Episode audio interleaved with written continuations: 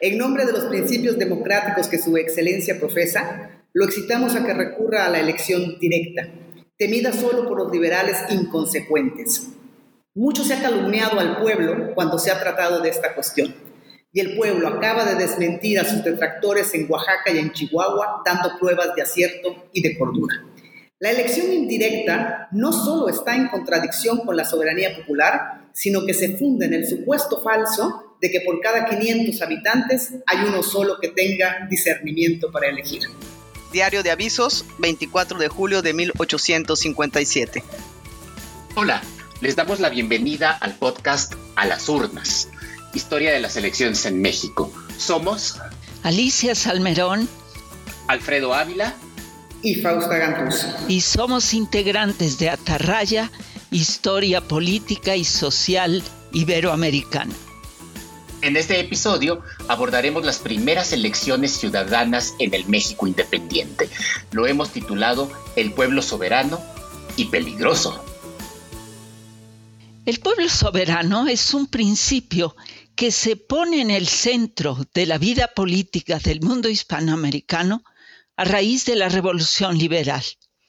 En Nueva España se hace presente con la Constitución de Cádiz y desde luego con la independencia de la nueva nación mexicana. En ellos el poder político supremo, es decir, el poder soberano, residía en el pueblo. Pero hay aquí un problema real sobre el que vamos a conversar ahora.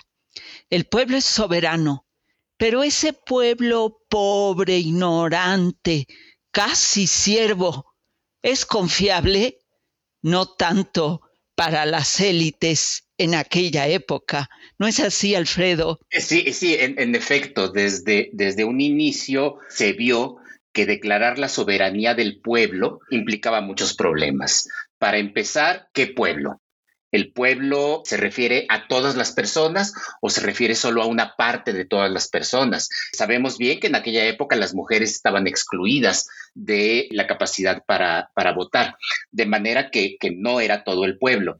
Y el principio de la soberanía del pueblo se fundaba en una creencia, en la racionalidad de, de, la gente. La gente es razonable y por lo tanto elige las mejores opciones para sí pero también para la comunidad. El problema acá es qué sucede cuando no elige la mejor opción y por supuesto quién decide cuál es la mejor opción. Entonces, desde un inicio siempre se estaba diciendo, claro, los que votaron por el otro grupo en realidad estaban manipulados. Los que votaron por nosotros son más razonables, son libres, no, no, no están manipulados ni tienen prejuicios y por lo tanto esa es la parte buena del pueblo, siempre hubo esa, esa discusión eh, desde el momento mismo de la independencia de México. En efecto, y se decía además que si alguien ayer estuvo dirigido por un cacique en una comunidad indígena o seguía a la cabeza de un gremio, ¿cómo es que de un día para otro va a poder discernir con independencia entre lo que es eh, mejor y lo que no lo es? Y esto, debo decirlo, era la visión de las élites que temían la pérdida del control político que habían tenido antes o que, o que habían conquistado con el movimiento de la independencia. De manera que hay aquí un fuerte problema sobre el cual se va a trabajar en términos de una legislación electoral, un sistema electoral que permita controlar, por decir de alguna manera, ese pueblo no tan confiable que es el pueblo real sobre el cual se pues se fundamenta ahora la soberanía. Claro, quienes iban a votar. Para emplear las palabras de aquella época, las élites eh, se preguntaban, ¿cómo es posible que un pueblo que ha estado acostumbrado a ser súbdito, a ser siervo o a ser esclavo durante 300 años, pase de la noche a la mañana al estatus de ciudadano que puede elegir a sus autoridades. Y las respuestas que hubo en, aquella, en aquel momento fueron muchas, pero, pero yo, a mí me gustaría centrarme en dos. En una respuesta como la que dieron personajes como Servando Teresa de Mier o como Carlos María de Bustamante, que lo que decían es debemos ir de manera paulatina debemos empezar a educar al pueblo para que el pueblo eh, se vaya ilustrando y conforme vaya ganando ilustración, entonces ya pueda efectivamente eh, actuar libremente. Y por eso Servando Teresa de Mier, en el, famoso Fray Servando, en el Congreso Constituyente de 1823, decía eh, en un discurso que dio en diciembre que él no debía obedecer a la gente que votó por él, porque la gente que votó por él no sabía lo que realmente quería. Entonces era él el que sí, el que sí sabía. Y luego tenemos otra, otra visión que la, manifestó de manera muy clara Lorenzo de Zavala. Estoy pensando en, en, Lorenzo de Zavala cuando publica en un periódico que se llamaba El Correo de la Federación, que en realidad la única manera de sacar a la gente de ese atraso ocasionado por 300 años de despotismo, como decían ellos, era hacerla que fuera a votar que practicara las libertades de la soberanía popular, porque si no, jamás iba a aprender. Y quizá cabría aquí, ahora, Alicia, eh, Alfredo, eh, contar un poco cómo son las elecciones para entender toda esta discusión en torno a cuál es el papel del pueblo, ¿no? Eh, lo hemos comentado ya en algunos episodios anteriores, pero vale la pena recordar que en el siglo XIX, sobre todo en esta primera mitad, que es donde estamos reflexionando ahora, sobre la que estamos reflexionando ahora, hay un sistema de voto directo e indirecto. Generalmente en esta primera mitad del siglo lo que va a imperar es el voto indirecto en diferentes grados. ¿Qué significa el voto indirecto? Significa que hay formas de mediación entre el voto que otorga el ciudadano y el cargo que se va a elegir y esta eh, intermediación puede ser de un nivel, de dos o de tres, hasta tres llegaron a haber niveles de intermediación eh, para elegir al cargo. ¿Qué quiere esto decir? Quiere decir que el ciudadano iba a depositar un voto por un elector, así se llamaban, que luego se reúnen en colegios, que a su vez eligen, si es una elección indirecta simple, eligen al cargo. Si es una, indirección, eh, una eh, elección indirecta en dos grados, eligen a un segundo elector que a su vez se va a reunir en un colegio todavía más pequeño para decidir el cargo. Y en, ese, en esa forma de elección indirecta es donde cobra importancia el tema de la discusión de si el pueblo está capacitado o no para, para votar. Y, y ahora que tú mencionas a estos eh, intelectuales eh, mexicanos, pensaba también en Ignacio Ramírez, que desde muy temprano propone el voto directo y que va a ser un gran provocador a todo lo largo de, desde los 40 hasta bien entrado el siglo, eh, con este tema de la, de, de la representación. Yo quería más bien lanzar una pregunta, porque hay un sufragio masculino casi universal. Ahora seguro Alfredo nos contará las excepciones, pero casi universal, cosa que no había en el mundo europeo en la misma época. Y entonces mi pregunta es si no será que este sistema indirecto busca ejercer un, control o canalizar de alguna manera la voluntad popular por, una, por un sistema que garantiza, eh, pues sí, cierto control, pero es un poco una pregunta. A ver, Alfredo no hubo muchas restricciones eh, para conseguir el derecho a, sufragar. Esto se debe a la tradición eh, política española que eh, le otorgaba la ciudadanía prácticamente a cualquier vecino, es decir, cualquier varón de preferencia padre de familia, aunque algunos que no eran padres de familia, pero eran mayores de edad también podían participar, y con distintas exclusiones. En algunos momentos excluyó a los afrodescendientes, esto es durante la época en que estuvo vigente la Constitución de Cádiz, pero ya con el México independiente, los afrodescendientes, los indígenas, tuvieron posibilidad de participar. Entonces, esto representaba un gran reto para las élites políticas porque eh, tenían que preguntarse cómo eh, controlar eh, ese voto. Eh, y la manera que encontraron fue, como dijo Fausta, eh, a través del sufragio indirecto. Es decir, la gente común y corriente llegaba y votaba, el, el votante elegía a un elector que habitualmente era ya un hombre que por lo menos sabía leer y escribir, que tenía contactos políticos y que a su vez este elector elegía en el caso de los ayuntamientos, ya a los regidores y a los alcaldes. Y sin embargo, aún en esos casos, eh, fue muy difícil de controlar la participación popular. Pienso en el caso del Ayuntamiento de la Ciudad de México. Todavía en 1823 y 1824, en el Ayuntamiento de la Ciudad de México encontramos apellidos de la vieja nobleza eh, colonial. Allí están los Sánchez de Tagle, hay algún Faguaga, están todos estos eh, políticos que habían controlado ellos y sus familias el ayuntamiento durante, durante muchos años. Para 1824, cuando se renovó por mitad el ayuntamiento y luego en 1825 que se renovó la otra mitad, de pronto empiezan a aparecer apellidos nuevos. Y es muy curioso porque el secretario del ayuntamiento, que se llamaba José María Guridi y Alcocer, un tlaxcalteca, eh, anotó en el diario de eh, las actas del Cabildo de la Ciudad de México que los señores regidores de 1825 habían decidido no usar uniformes. Los regidores en la época colonial usaban uniforme. Entonces, en 1825 los regidores decidieron que había que cortar con todas esas cosas del, del antiguo régimen y que por lo tanto ya no iban a usar uniformes y Guridi anotó entre paréntesis, lo que pasa es que no tienen dinero para comprarlos. Es decir, llegó, llegó un sastre Lucas Valderas, llegó eh, un maestro albañil, llegó un montón de gente que no era la que esperaban las élites. Y por eso para otros cargos como gobernadores, congresos estatales, Congreso Federal, Senado y por supuesto presidente de la República, el procedimiento era todavía más indirecto para evitar precisamente que llegara esta gente que eh, desde el punto de vista de las élites era indeseada.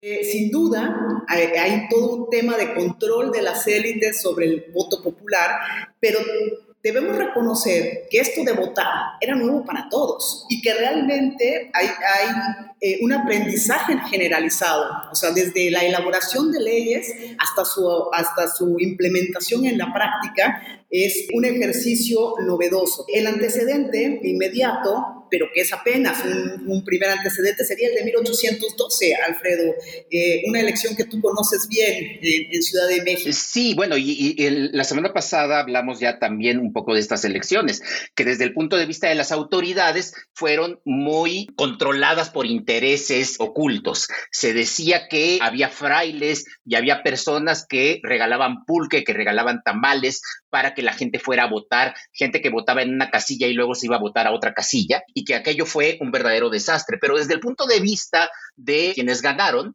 eh, lo sabemos por una carta que, se, que enviaron a José María Morelos, eh, ellos dijeron, en realidad estas elecciones fueron ejemplares, la gente salió a votar toda contenta, la participación fue muy, muy alta, miles de votos en cada, en cada parroquia, y este fue el primer acto de nuestra libertad. Las elecciones fueron el primer acto de nuestra libertad.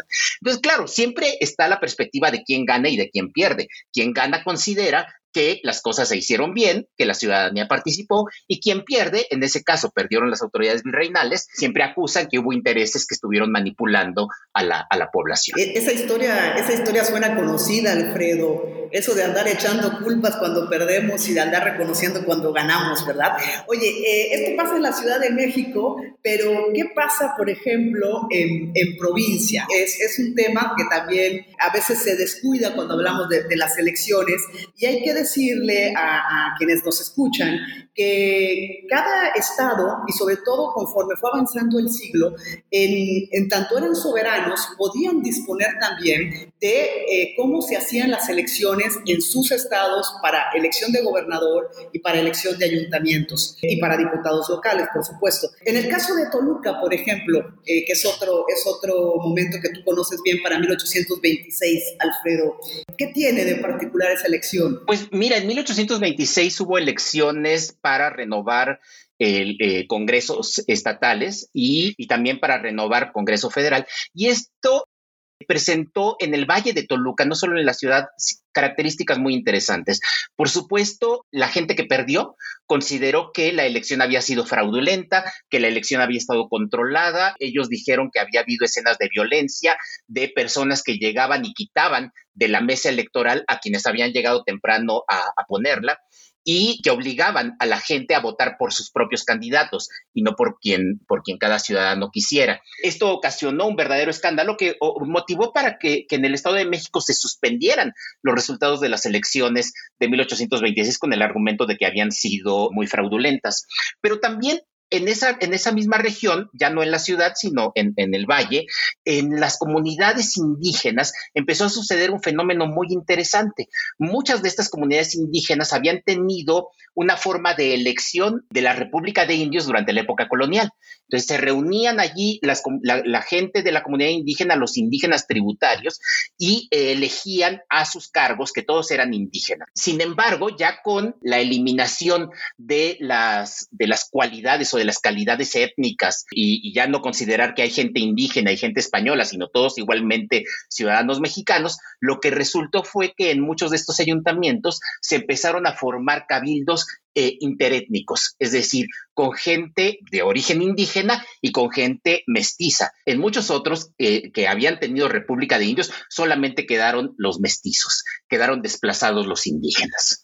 E incluso hay un estudio muy interesante de Irving Reynoso justo para esa época de una región que soy Morelos, pero era Estado de México, y en el que él encuentra un desplazamiento prácticamente completo al frente de los ayuntamientos de los indígenas en favor incluso de antiguos criollos. Por esta razón, las elecciones se organizaban, lo hemos dicho en otros programas, desde los ayuntamientos. Los ayuntamientos levantaban padrones, instalaban casillas, recibían actas, tenían una injerencia muy directa en la elección. Y en principio los hacendados pues eh, controlaban su, su espacio, pero cuando quisieron tener representantes ante el Congreso Nacional, necesitaban participar del control de los comicios que ejercían los ayuntamientos y entonces comenzaron a desplazar allí, a poner a sus propios candidatos, a desplazar a la antigua tradición indígena en favor de ellos mismos para poder controlar la elección y llegar después con representantes de los hacendados al Congreso Nacional. Es un proceso muy pues muy dramático, diría yo, sin interés en la gestión del ayuntamiento mismo, solamente en su control. Perdón, y eso lo conseguían eh, eh, gracias al sufragio indirecto. Desde luego. Porque no importaba, no importaba por quién votaban los ciudadanos, sino eh, lo que importaba eran los electores y los electores habitualmente terminaban vinculados con los intereses de caciques, de comerciantes, de hacendados. Otra manera que, eh, encontraron en las élites, que hay que decirlo así, eran élites blancas, de eh, restringir el sufragio sin tener que, que, sacar a la gente, porque no podían, no podían cambiar la constitución ni quitarle el derecho al voto a, a la gente, pero encontraron otras maneras. Por ejemplo, en los ayuntamientos, las ciudades y las villas podían elegir ayuntamiento cuando tenían por lo menos mil habitantes con mil habitantes, según la constitución de 1812, se podía establecer un ayuntamiento. Como muy bien dijo Fausta, la mayoría de los estados cambió y tenía sus propias normas eh, electorales. El caso de Yucatán es bien interesante porque Yucatán subió el requisito para formar ayuntamiento de mil eh, habitantes a tres mil. Y esto dejó fuera a casi todas las comunidades indígenas de la península. Casi todas las comunidades indígenas de la península que no, ten, que no llegaban a 3.000 habitantes, pues ya no pudieron elegir a su ayuntamiento. Es decir, la gente seguía teniendo derecho a votar, pero ya no podían formar ayuntamiento y al final eh, fue muy dramático porque de, los numerosos pueblos indígenas que había en, en, Yucatán y que formaron ayuntamiento durante la época de la vigencia de la Constitución de Cádiz, ya para 1827, 1828, solo quedaban tres ayuntamientos, el de Campeche, el de Mérida y el de Valladolid. Se nota que nos gusta el tema, que nos apasiona hablar de las elecciones, pero eh, si ustedes me lo permiten, creo que para ir cerrando este episodio podemos hacer algunos comentarios, algunas reflexiones finales. Eh, Alfredo, Alicia, ¿qué, ¿qué dicen para concluir nuestro episodio de hoy? Pues mira, creo que tienes toda la razón. Hubo muchos intentos para restringir el sufragio. Hubo casos en los que las autoridades terminaron frenando las elecciones o disolviendo ayuntamientos. Eso pasó en 1833 en la Ciudad de México. Valentín Gómez Farías terminó disolviendo al ayuntamiento porque no le gustaba a quienes habían sido electos, pero la gente salía a participar. Y esto es increíble, eh, porque habitualmente pensamos que en la primera mitad del siglo XIX, si todo está controlado, como dice eh, Alicia, por caciques, por hacendados, por grandes comerciantes, pues entonces, ¿de qué sirve todo esto? Bueno, lo increíble es que los procesos electorales se seguían haciendo, se hacían de manera periódica, cada año había por lo menos una, una elección y la gente salía a participar. Hay momentos en los que bajaba la, participación popular, pero en términos generales había mucha más de lo que sin duda las élites hubieran esperado o hubieran deseado. Ahora, hablamos aquí de la primera mitad del 19. Eso quiere decir que en la segunda mitad ya teníamos voto universal, sin restricciones, sin debates y directo, de ninguna manera.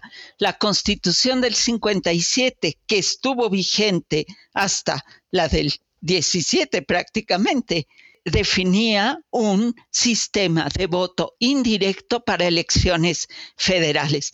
Y debo decir algo que es tremendo. Todavía en el contexto de la revolución, arrancando 1910-11, se seguía discutiendo, había quien lo proponía, que hubiera voto directo, pero solo de quien supiera leer y escribir. Y todavía en el constituyente de 1917, lo veremos en un programa más adelante, se discutía la peligrosidad de las masas irrumpiendo en la política. De manera que el tema realmente atravesó más de un siglo. Atravesó mucho más de un siglo y, muchos, muchas discusiones de hace 200 años, como bien dijo Fausta hace un momento, pues siguen teniendo ecos. Esto fue A las urnas, historia de las elecciones en México. Gracias por escucharnos. Y no olviden visitar la página web atarrayahistoria.com.